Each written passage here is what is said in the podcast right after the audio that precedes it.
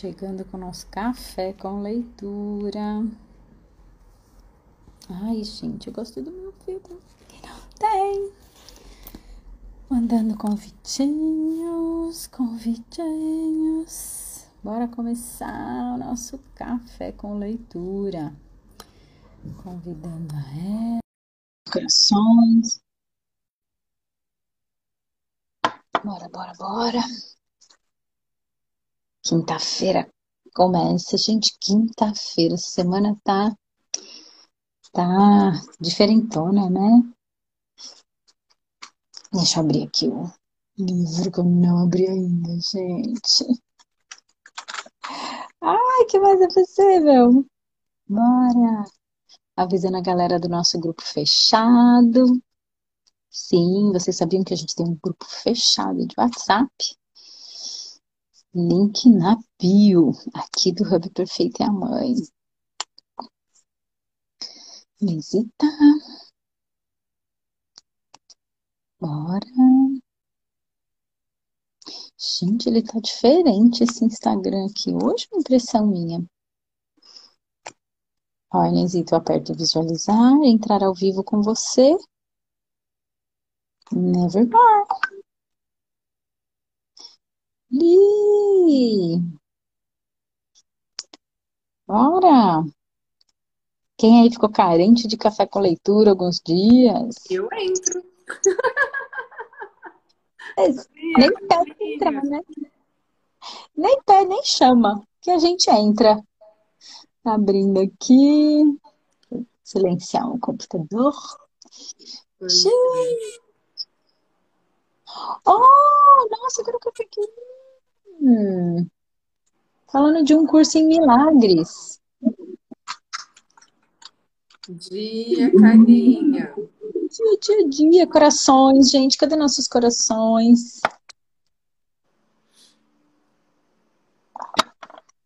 Mandando alguns convitinhos.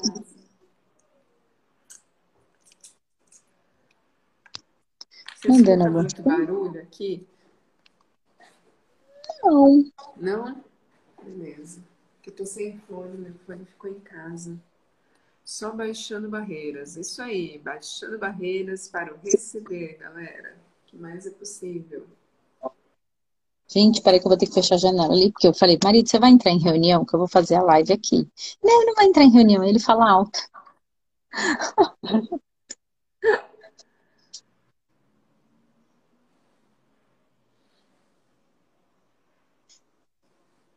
Bora lá, bora lá. Hoje vamos continuar o livro número 14. Estamos Na acho que página 7 e 9. indo para rumo à reta final desse livro. É, eu nem olhei, eu nem olhei se a gente tá na reta. tem 16 páginas, a gente já está na 79, daqui a pouquinho acho que a gente chega lá. Bora Agora é 7 e 9, é isso? A gente Isso. parou. É, histórias de criação conflitantes. Exato. Uhum. hoje eu que sou a jovenzinha, né? Você que é jovem. Vamos lá, então. Jovenzinha vai entrar no ar. É, deixa eu mandar uns convitinhos aqui. Mandei. Nossa, eu fiquei até com vontade de pegar o óculos do Chico Xavier. Ai, ai, ai. Ai, que mais é possível? Ah, galerinha. Estamos dispostos a receber hoje dessa leitura. Você viu a perguntinha que bonitinha? Ele fala de um curso em milagre. Ah, eu tinha passado o olho ontem. Esqueci de Esse livro não dá para ler, gente. Não, sem chance. Esse é só energético mesmo. Olha o tamanho dele, bebês. Sem chance. Gente, a gente tem tanto livro. Esse, né? Esse ficar é aqui. toque de caixa só mesmo. Esse é oráculo. É. Esse é oráculo. Ai, caiu. Bora lá. Vou começar as perguntas. Bora, jovem. Estou Bora. pronta com a minha Guinness na mão. Em livros baseados em livros baseados no livro Um Curso em Milagres, como O Desaparecimento do Universo, afirma-se que nosso mundo, a Terra, não é criação de Deus, mas de nós mesmos com base no ego. Como filho pródigo, houve uma separação de mentes e buscamos nossa própria autonomia de Deus e criamos a Terra. Ficamos imediatamente carregados de culpa por deixar Deus e então sempre voltamos aqui para este mundo, reencarnando repetidas vezes. De acordo com o desaparecimento do universo, o ego, em sua falsidade, criou um mundo que nos mantém distraídos de algum dia voltar para casa. Tanto os nossos problemas como um belo pôr do sol são tentativas do mundo criado pelo ego para nos manter focados externamente e longe de Deus. O livro declara que apreciar qualquer coisa bela, como uma flor ou um animal, é cair na armadilha do ego para nos manter focados nos aspectos externos. Não diz para não apreciá-los, mas diz que, em última análise, são ilusões estabelecidas pelo ego para nos manter em seu mundo. O livro chega a dizer, por exemplo, que os animais migratórios são orientados não por Deus, mas pela energia criada pelo ego, que faz parte da terra criada pelo ego. Essa filosofia parece contraditória com muito do que li em outros lugares, incluindo o seu material. A maior parte da literatura que li afirma que a consciência barra Deus busca uma via pela qual possa ser experimentada e que escolhemos voltar para cá para evoluirmos. Que a Terra é criação de Deus, pela qual ele pode ser experimentado. Em vez disso, o material de um curso em milagres faz parecer que chegamos aqui para nos esconder em nossa culpa e continuamos retornando, porque a culpa é muito forte. Parece contraditório. Para mim também, jovem, tô com você. Bora lá. Tenha em mente que cada um dos diferentes mitos de criação ao redor do mundo é projetado para iluminar uma perspectiva particular sobre a criação e a evolução. São histórias com lições diferentes. Você pode encontrar um aparente conflito entre várias filosofias ao tentar fazer com que todas digam o mesmo sob um único ponto de vista. No caso de um curso em milagres, você destacou o papel do ego enganador na criação do universo para nos distrair da nossa verdadeira natureza. Essa história, para efeitos de ilustração do poder criativo da ignorância, pressupõe que o ego é algo separado da nossa verdadeira natureza de Deus e que o universo criado também é algo fundamentalmente, separado da essência verdadeira. O seu ponto de vista alternativo, que Deus e a consciência manifestam-se como um meio pelo qual é possível experimentar sua natureza em sua totalidade, é uma perspectiva que enfatiza a unidade e o autoconhecimento ao longo do processo de manifestação. Dependendo de qual lição for a mais adequada para sua evolução, ambas as narrativas podem ser válidas. Não se prenda à interpretação literal sobre o ego ou Deus terem criado o mundo. São apenas histórias criadas para explicar experiências. Ambas podem ser válidas sem que uma negue a outra. Hum. Bora lá. Captei a vossa mensagem. Também captei. Tudo que leva para o além, né? Independente de quem criou, né? Se é Deus, se é o ego, sempre tem um ponto. Bora lá. Depois de crescer em uma igreja pentecostal e deixá-la quando adulto, Sinto-me incomodado pela crença de que ninguém é salvo a menos que seja preenchido com o Espírito Santo, como evidenciado pelo falar das línguas. Os pentecostais acreditam que, mesmo que a pessoa seja batizada, Acredite em Deus e tente viver uma vida tranquila e honesta. Se não balbuciar em uma língua desconhecida, uma ou mais palavras, não pode ir para o céu. Em minha busca pelo espiritualismo, esse é um pensamento que continua no primeiro plano. É possível que seja verdade, mesmo que meu eu interior me diga que não? Adoraria saber sua impressão a esse respeito. Nossa. Bora lá, shopping.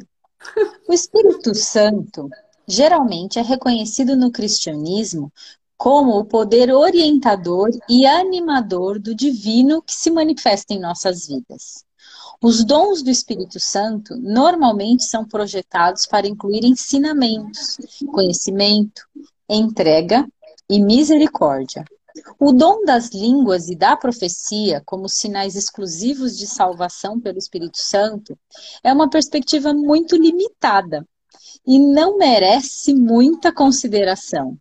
Dado que todas as pessoas iluminadas de todas as culturas e de todas as épocas claramente atingiram o potencial humano sem terem tido a experiência de falar em línguas. Equívocos religiosos. Jovem tal. Qual você acha que é, essencialmente, o equívoco mais frequente ou mais difundido que a maioria dos ocidentais, principalmente os que se consideram cristãos, cometem em relação ao hinduísmo, aos deuses hindus e ao foco na adoração. Quando tento ler textos sobre o hinduísmo, termino mais confuso do que quando comecei. Provavelmente, o maior equívoco que os ocidentais cometem sobre o hinduísmo é considerar todos os deuses e deusas várias divindades externas. Na verdade, a interpretação literal exteriorizada da escritura é o principal mal-entendido em todas as religiões. As discussões sobre Deus, céus, infernos, deuses, deusas, demônios, anjos, etc. Na verdade, são sobre a jornada em direção ao despertar em nossa própria consciência. Essas palavras descrevem a evolução dinâmica do nosso espírito e não um mundo externo no qual deveríamos acreditar em termos dogmáticos. Os primeiros pagãos ao redor do mundo também parecem ter mantido uma visão integrada da natureza e sua consciência. O espírito que encarnou, encarnou as montanhas, rios ou fogo era um aspecto do próprio espírito deles. E tudo era um reflexo do espírito universal, que permeava o universo inteiro. Hum, agora ele vai começar a falar a nossa língua. Ser infinito. Dia, Camila. Se existe um ser infinito e tudo é uma possibilidade infinita, por que precisamos de reencarnação? Almas individuais que têm experiências repetidas vezes. Somos uma possibilidade infinita que tem essa experiência ou somos uma alma que tem muitas experiências? O termo alma como um ser contínuo. Deixando de lado por enquanto a questão de se precisamos de reencarnação, sua pergunta parece resumir-se a: por que o ser infinito precisa fazer algo como criar, saber, evoluir, se ele já é tudo? A melhor resposta que posso lhe dar é que os sábios iluminados do passado disseram sobre isso, ou seja, que há uma distinção entre potencialidade infinita e a manifestação real. Assim como uma, há uma diferença entre a potencialidade de uma sequoia vermelha, na forma de semente, e a sequoia plenamente desenvolvida. Não concretizamos nossa, não concretizamos nossa natureza verdadeira porque a consciência humana não reconhece completamente seu verdadeiro status ilimitado, infinito. E como somos parte desse infinito, se não estivermos completamente despertos, há uma sensação de que este ser infinito ainda não está completamente concretizado também. Nossa jornada para a autoconsciência tanto individualmente quanto coletivamente, também está ligada ao despertar dessa consciência infinita. A iluminação do indivíduo está relacionada à iluminação universal, porque a percepção de que nossa essência é a consciência pura também é o reconhecimento de que essa é a mesma consciência pura da base de toda a criação. Hum. Boa resposta do, Boa, do Sabrina. Bruna.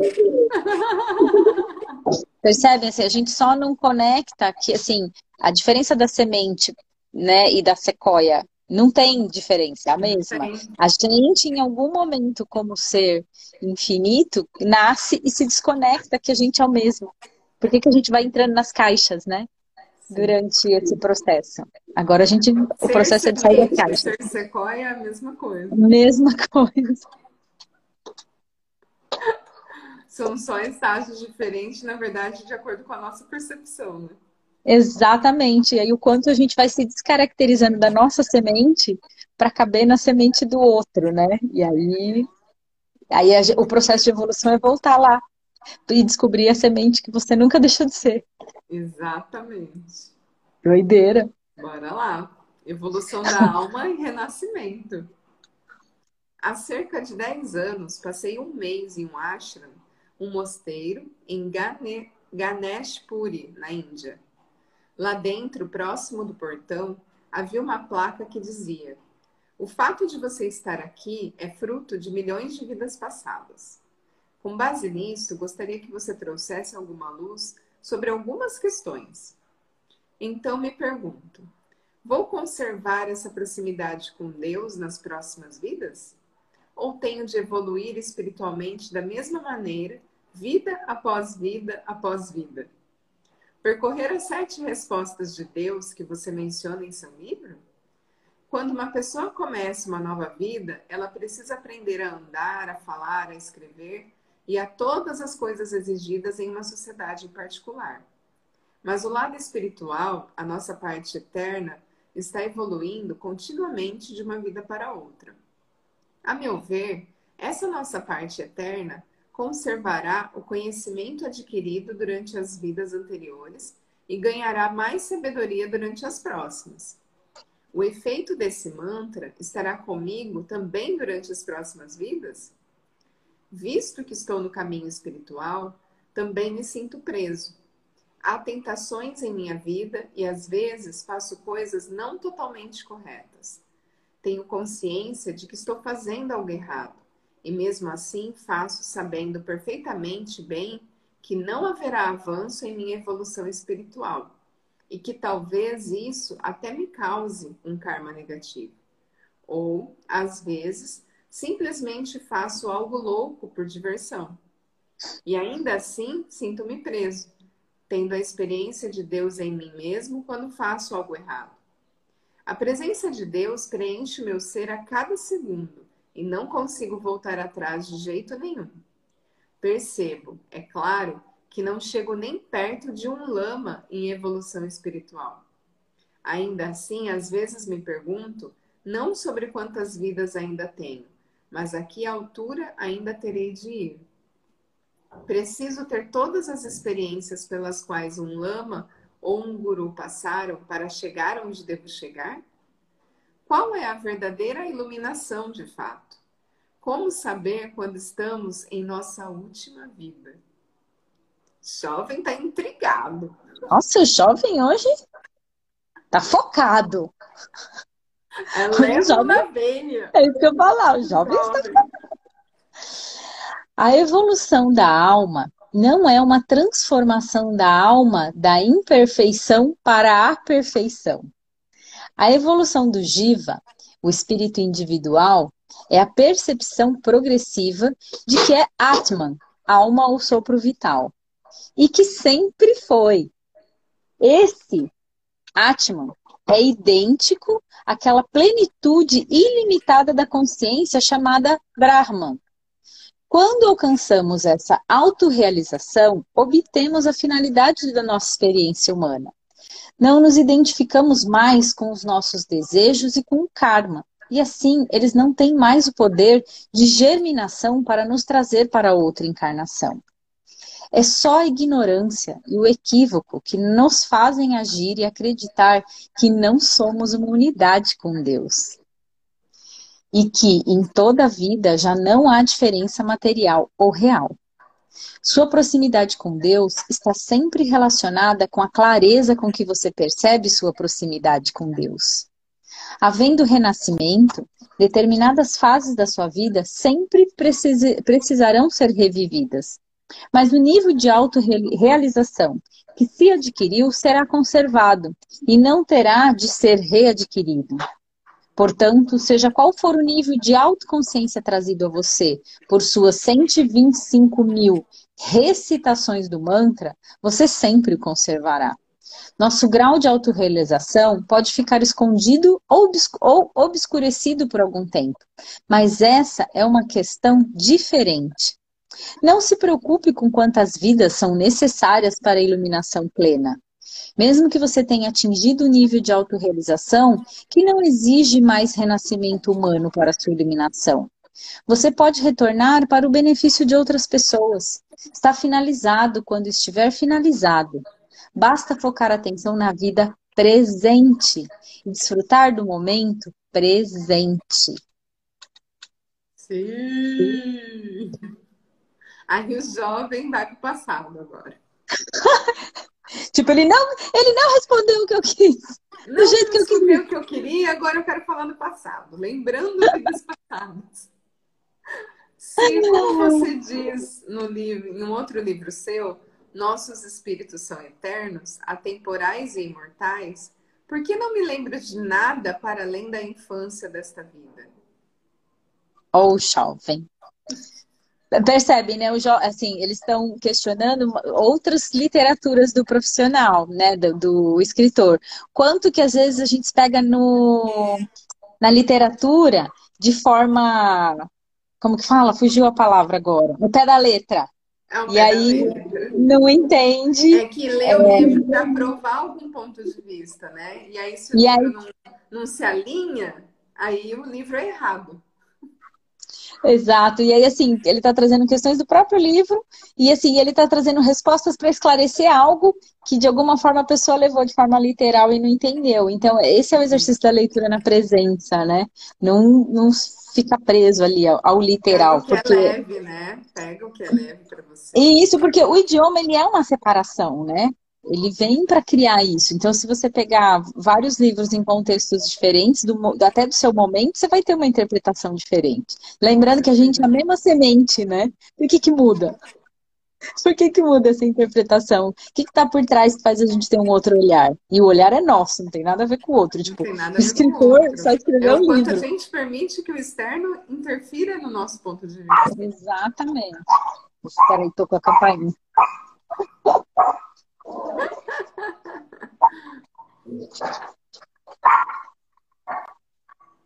Pausa para Tuca latir.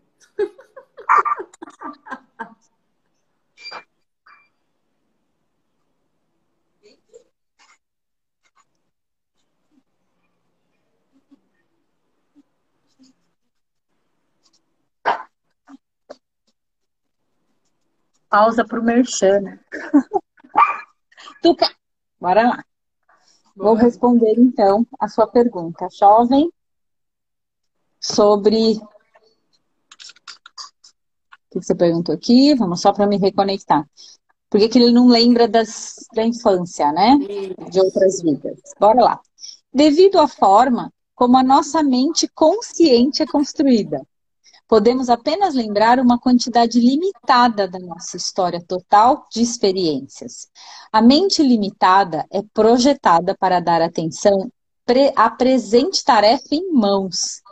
Nosso espírito imortal e eterno conhece a própria natureza diretamente, independente das limitações da mente barra ego consciente. As duas faculdades de consciência têm papéis diferentes a desempenhar. Alguns indivíduos se lembram das experiências das vidas passadas quando aqueles sanskaras apresentam-se na mente consciente. Tudo depende das necessidades evolutivas particulares do indivíduo naquele momento. Sim. Vai correndo barras para você ver. Eu não lembro.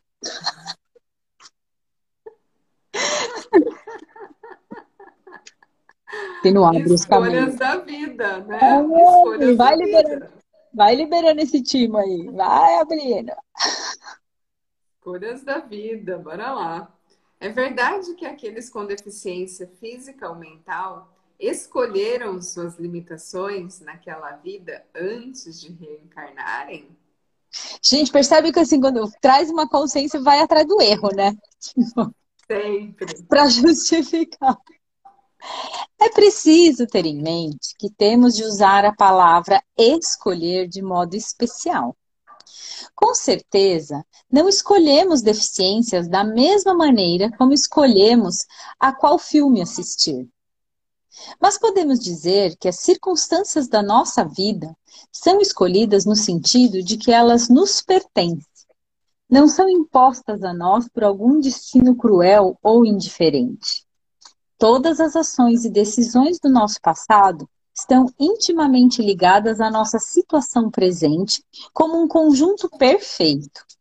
Vale a pena mencionar, nesse contexto, que essa compreensão de como o nosso presente se desdobra a partir das nossas escolhas só é útil na medida em que nos dá a capacidade de nos transformarmos e de vermos nossa natureza não dualista.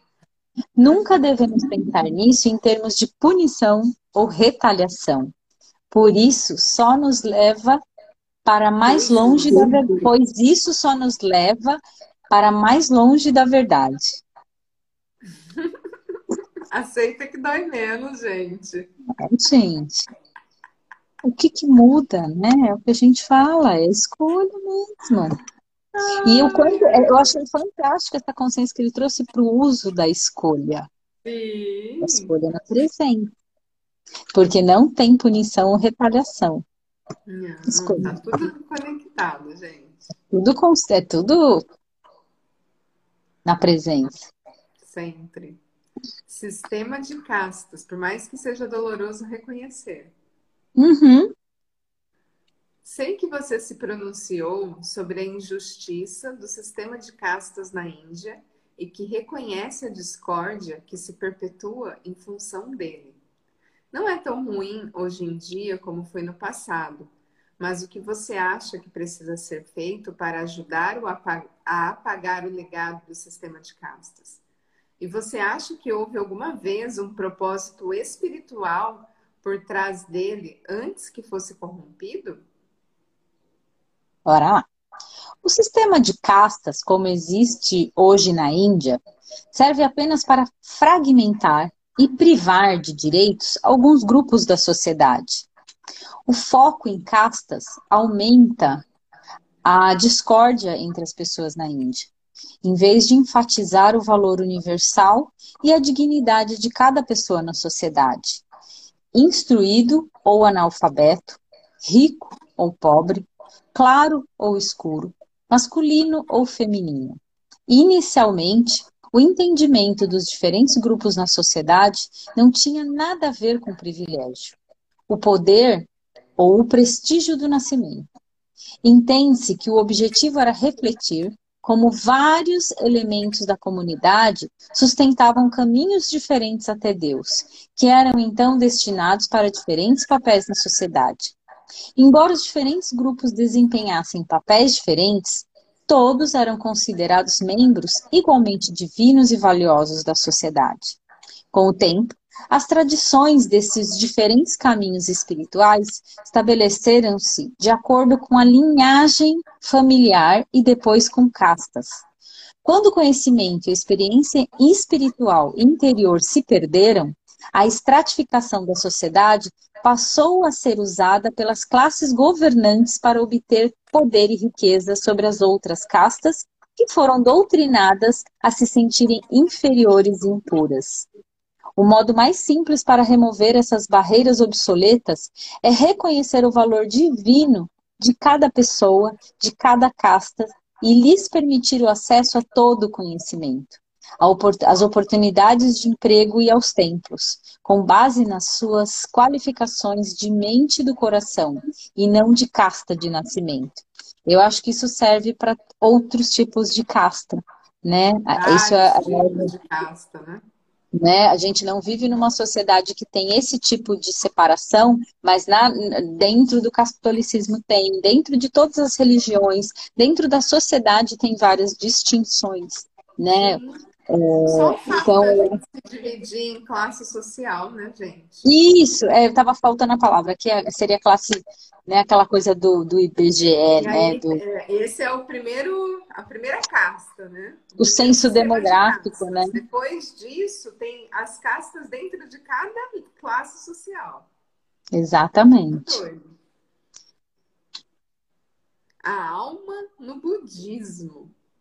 A resposta budista à questão da existência da alma é Nairatma, que implica a não existência da alma. É possível que essa resposta seja originária especificamente dos preceitos de Buda Gautama? O iluminado acreditava que não existe alma? Como você interpretaria isso? Essa recusa da existência da alma é uma das afirmações mais controversas atribuídas a Buda. Há algumas escolas de budismo que mantêm o entendimento de que não existe alma, tal como o entendimento do hinduísmo tradicional, em que existe apenas a mente. Essa forma de budismo defende que tudo no universo é uma mente cósmica e que o objetivo da existência é tornar-se alguém com essa mente. No decorrer do processo para alcançar essa unidade, todas as desilusões são superadas. Essa doutrina de não haver alma é controversa, mesmo entre outras ramificações do budismo. A confusão surgiu porque Buda Gautama ensinou doutrinas diferentes para grupos diferentes. Para um grupo, negou a existência da alma, enquanto para outro, aparentemente indicou que para acabar com o sofrimento, era improdutivo começar com a ideia da alma. Havia tanta bagagem intelectual em torno da ideia da alma na ortodoxia, na ortodoxia hindu, naquela época, e a confiança sobre os panditas brahmanes, letrados, que Buda achou que era um obstáculo desnecessário tentar começar seu ensinamento por um conceito danificado. No entanto, diz que ele também declarou a este grupo que é claro que a alma existe, por isso, agora temos escolas diferentes do budismo: Inayama, Mahayama e Varayana, todas com ensinamentos um pouco diferentes em relação à alma e a Deus. Um sábio indiano me disse uma vez que todos os grandes professores vêm com o mesmo conhecimento universal e eterno, mas que a ênfase particular de seus ensinamentos dependerá da necessidade particular da época em que se encontram e de qual conhecimento as pessoas precisam para corrigir o desequilíbrio que acumulam nas tradições anteriores.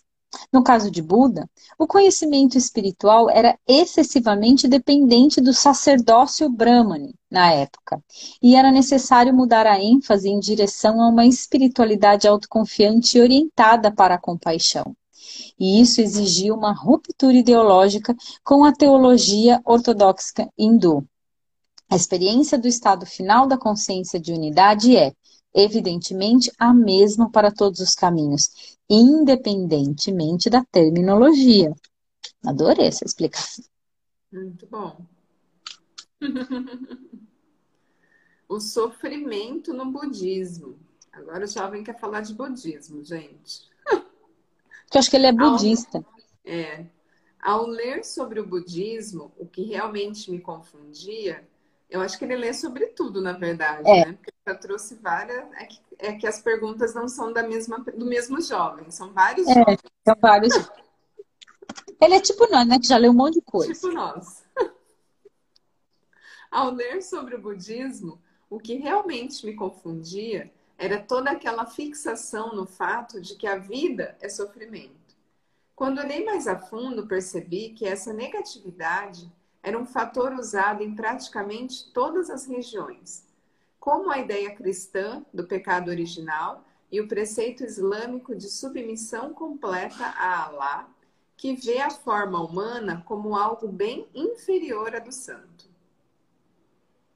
O budismo, querido jovem, não tem fixação no sofrimento. Apenas começa com essa verdade, porque essa é a experiência comum na humanidade, da humanidade. Todo crescimento e aprendizado devem começar do ponto em que nos encontramos no presente e seguir a partir daí. A maioria das pessoas não tem conhecimento da sua natureza essencial. E essa ignorância é a base da experiência do sofrimento. No entanto, o budismo, ao afirmar que o sofrimento é a condição humana comum, não quer dizer que temos que permanecer na ignorância e no sofrimento. Seu ensinamento como um todo é sobre sair, de como sair do sofrimento. Essa é a mensagem importante do budismo a ser aprendida. E ao experimentar a verdade interior da nossa consciência, podemos nos tornar livres do sofrimento. Sim. O que ele quis dizer assim, também é uma escolha. Porque a gente só sai da lama quando tá na, na bad, no sofrimento. Então, a pessoa só vai atrás do budismo, só vai se ele tiver nesse espaço. Então, o que ele falou é uma real, assim, infelizmente, é, faz parte da, da experiência comum da humanidade. Sim. Mas como ser o convite para que não seja dessa forma, né? Como ser essa quebra de padrão aí para essas Exatamente. próximas gerações. O sofrimento é uma escolha. Não precisa chegar no buraco para buscar Exato. Não. Né? É, aliás, eu acho que a gente acaba cavando um buraco muitas vezes para poder se permitir olhar para essas questões. Sim. Porque se não tiver um buraco muito profundo, eu não posso nem buscar. Né? Porque é. eu estou reclamando demais. Porque olha lá o fulano, coitado. Ah, né? verdade, né? O fulano, Você tem que estar tá no nossa, buraco tá passando por tantos problemas e eu não posso nem reclamar, porque minha vida tá tudo bem, se eu for comparar com a dele. E aí, aí entra tá na lá, comparação. Se né? flagelando, segurando tudo que tá, que pode ser melhor, mas com não, medo olha... de, de, de, ser ingrato. Não, e olha que doideira, você só se compara com quem tá ruim, né? Tipo, o outro é... tá ruim, então não pode, se compara com quem tá bem, melhora. Se inspire em alguém que está numa situação que você gostaria de estar. Deliberar, inspirar e agir. Né? Contrário, Isso. Né? A lei do Dharma. Dia, Vaninha, quanto tempo? Dia. Você descreve três aspectos da lei do Dharma. O primeiro é que todos nós estamos aqui para descobrir nosso eu mais elevado e perceber que a nossa natureza essencial é espiritual. Dentro de cada pessoa há um ser divino que anseia obter expressão plena. A segunda parte da lei do Dharma determina que todos nós temos um talento único, algo que fazemos melhor do que qualquer outra pessoa do planeta. Estamos aqui nesta vida para descobrir qual é o nosso próprio dom especial. Uma pista de que descobrimos nosso Dharma é perdermos a noção do tempo e experimentarmos a consciência atemporal sempre que estamos fazendo algo em particular. Entramos em um estado de felicidade. Usar o nosso talento único para servir à humanidade é o terceiro aspecto da lei do Dharma. Quando usamos nossa expressão criativa para atender às necessidades das outras pessoas, experimentamos a verdadeira alegria e o êxtase e nos desligamos do medo e da luta do ego, e nos entregamos para a sabedoria do nosso eu mais elevado. Viver em Dharma nos permite desfrutar do amor ilimitado da nossa essência espiritual. Ter um talento único quer dizer que você é o melhor em alguma coisa? É possível que talvez todos nós tenhamos muitos talentos e peguemos um mas que não seja realmente melhor do que de todas as outras pessoas, apenas que possamos fazê-lo bem? Pode haver de fato um talento que nos torne melhor naquela ação específica do que qualquer outra pessoa? Há muitos artistas que são formidáveis, e talvez esse seja o Dharma deles, uma vez que estão fazendo o seu melhor e se trata da sua própria genialidade, mas não é algo único.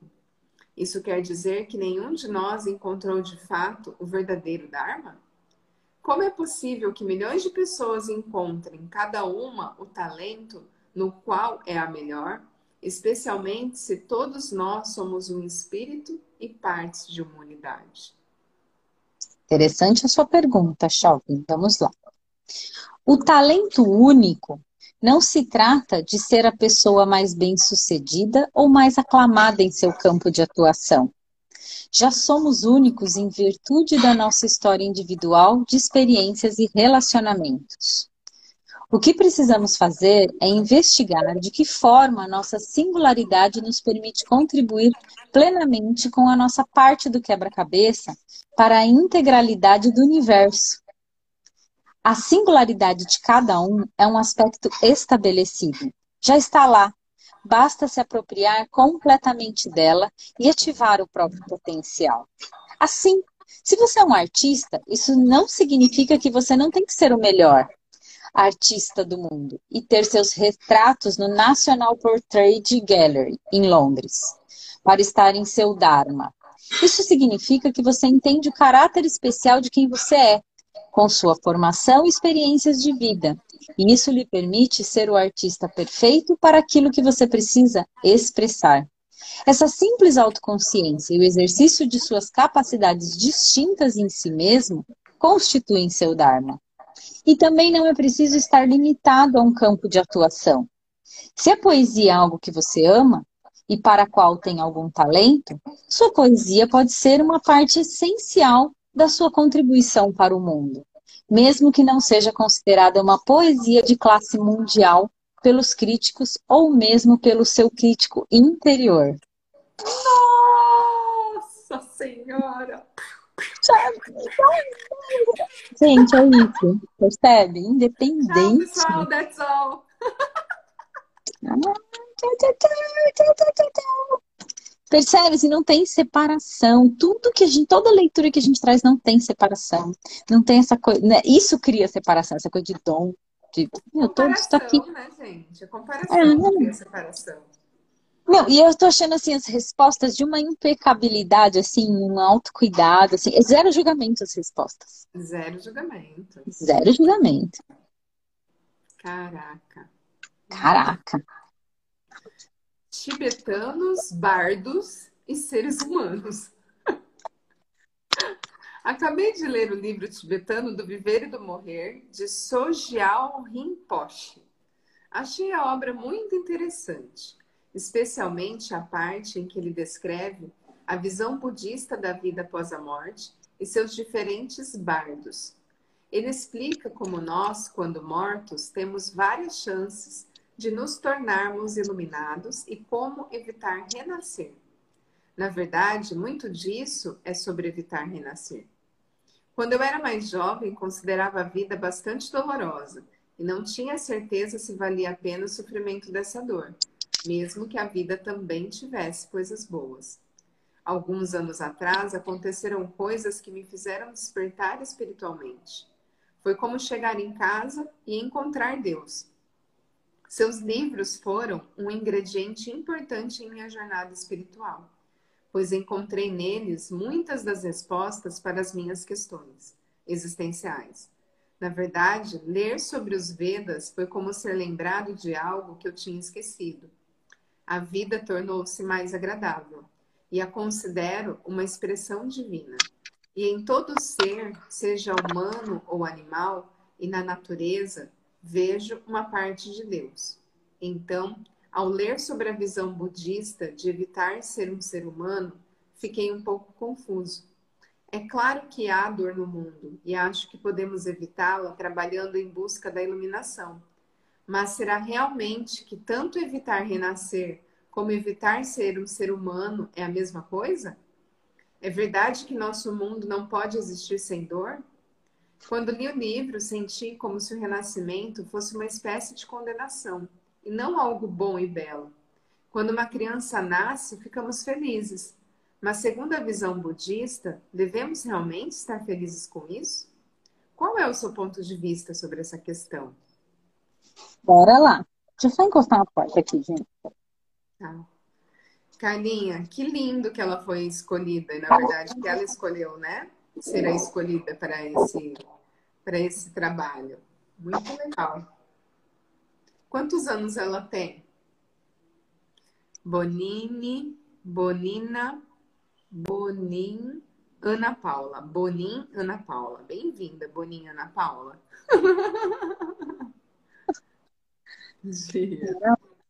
Tá todo mundo quietinho aqui hoje, né? Ah, agora que eu vi, ó, tá.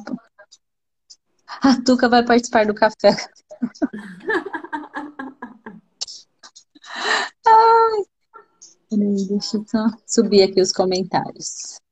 Ah, ele tá estranho aqui, tá subindo. Bora lá então. O renascimento para o budismo não é uma condenação da vida humana, e sim uma oportunidade para encontrar o conhecimento e a verdade que nos liberta do sofrimento decorrente da vida na ignorância. Portanto, renascer indica que a pessoa não está plenamente iluminada. Mas isso não é algo ruim ou um julgamento sobre ser um humano. É simplesmente uma indicação de onde ela está em sua jornada do despertar como um professor me disse uma vez, há muitos anos, não há vergonha na, ignorância, pois apenas o ignorante pode se tornar iluminado. Ah! Sabe como é ponto de vista? O cara trouxe o ponto de vista de que reencarnar é ruim. É, ele como se ele tivesse, tipo, ainda não aprendeu. Uma condenação. É, é, assim, o renascimento não é uma condenação à vida humana. Quem diz que viver na condição humana é uma punição? Exato. Caraca! A parte do livro que se refere a oportunidades para a iluminação na vida após a morte é para que você saiba que pode fazer escolhas conscientes na vida após a morte para maximizar seu crescimento. O budismo tibetano não pode enfatizar a alegria da vida, mas isso é só porque está tentando apontar para um estado mais completo e universal da verdade e da compaixão para além da gratificação emocional e sensorial. Esse estado de libertação é o que significa um ser humano completo. E do ponto de vista de um budista, é o que é verdadeiramente bom e belo na vida. Simples assim. Esse estado né? de libertação. E Vamos essa, deixar essa parte... frase que ele falou assim, ó, não há vergonha na ignorância, pois apenas o ignorante pode se tornar iluminado. É muito que a gente fala da pergunta, gente. Não existe é, pergunta idiota, não existe só existem pessoas idiotas que não fazem perguntas. Por quê? Porque a partir da pergunta você acessa o que está atrás. Se você não faz pergunta, você fica no mesmo lugar.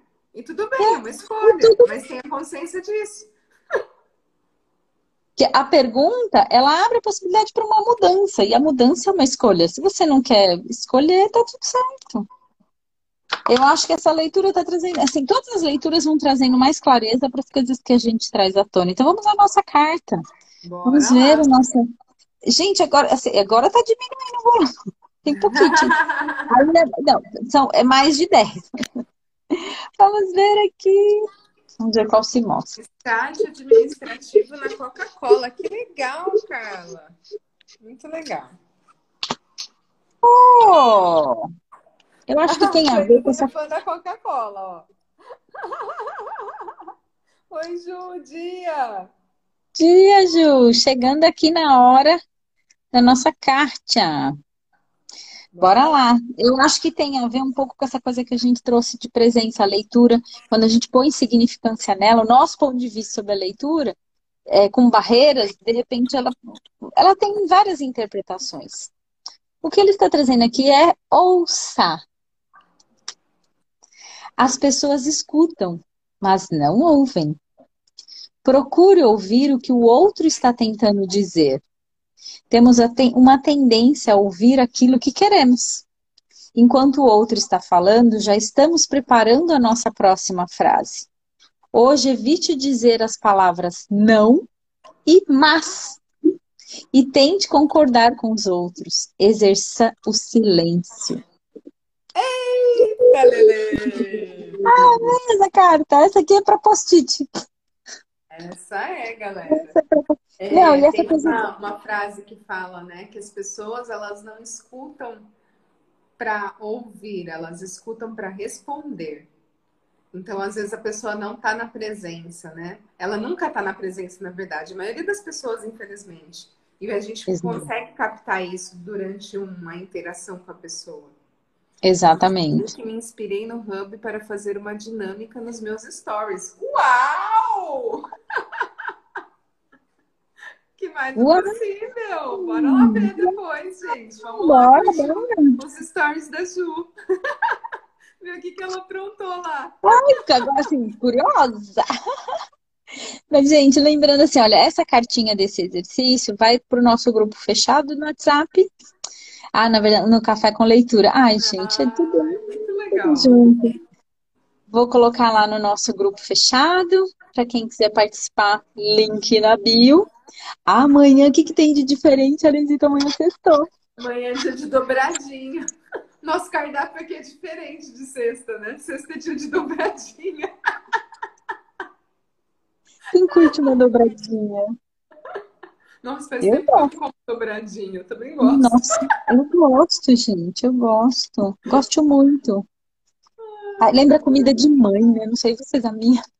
Ai, comidinha de mãe. É, muito bom. Gente, então é isso. Ah, todo dia eu posto um trecho de texto que faz parte de um algo maior. É verdade, Ju. Eu tenho É verdade. postando uns trechos. Eu só não sabia. Eu imaginei que fosse de, de um livro, né?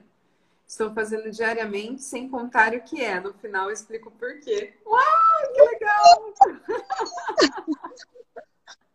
Show de bola! É isso, para quem não bom. sabe, ela trouxe essa inspiração, a Ju, porque aqui a gente está fazendo a leitura do livro, a gente não divulga. A gente só vai divulgar o livro no final da leitura. Que eu tô achando, não sei se a gente acaba amanhã, não, dá uma Não, olhada. não, amanhã não. Acho que vai mais Amanhã. um diazinho da semana que vem ou dois. É, Então, provavelmente segunda ou terça-feira da semana que vem, que é feriado, gente. Verdade! Segunda e ter... Então, gente, não se não se limitem assim a coisa do horário, que mais é Sejam possível. presentes, vamos Sejam presentes. Isso, a no respeito- nosso a grupo. respeito disso. Exato, vamos deliberar, entendeu? Para inspirar vocês a agirem da forma que é mais leve para vocês. Eu acho que. Sempre. E agora, toda vez que eu falo dia, eu queria um enneagrama para o noite e para o tarde. Me Pro ajuda. tarde, né? Entendeu? Acho que tem que ter um Quem é tarde. fazer enneagrama? Hã? Gente, o manda- desafio? Quem topa fazer Tarde. um, um pro tarde e um pro Tarde. noite? e um pro noite. Toda vez que eu falo tarde, fica, fica até chato falar tarde. É, tarde. Tarde. Agora dia, né? Hum, a gente fala dia. E, e o dia foi uma contribuição aqui do Café com Leitura. Vamos procurar um livro sobre Enneagrama, amiga, Bora. que fala sobre tarde e noite. Bora exercitar a nossa criatividade mesmo. Ai, Ju, bora, vamos ver quem sabe dá certo, porque ela nunca consegue participar. Para quem Ai, escolher, então, sei. amanhã, 11 11 a gente entra com alguém ao vivo para participar aqui do nosso Pergunta da Hora. Porque a gente adora uma pergunta, gente. Ah, e quem não consegue acompanhar, viu, Ju? Tem lá, eu esqueci o nome das bolinhas, amiga. Todas as perguntas. Destaques. Todas as Nos destaques do. Hub, Se na, Todas as. na lama algum dia, vai lá no destaque do Hub, pergunta da hora e passa o dedinho lá nos stories e deixa parar em uma pergunta ali. É isso.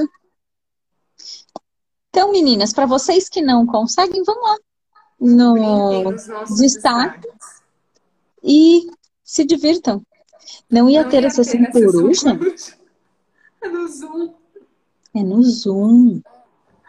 A gente vai criar ainda, Camis. Vamos deliberar. Vamos deliberar. Meia-noite. Gente, Ai, ai. isso. Bora Só lá, gente. adoramos. Gente, Gratidão. Saindo, Saindo, hein? hein? Três, dois, um.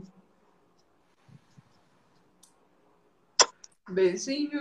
beijinho.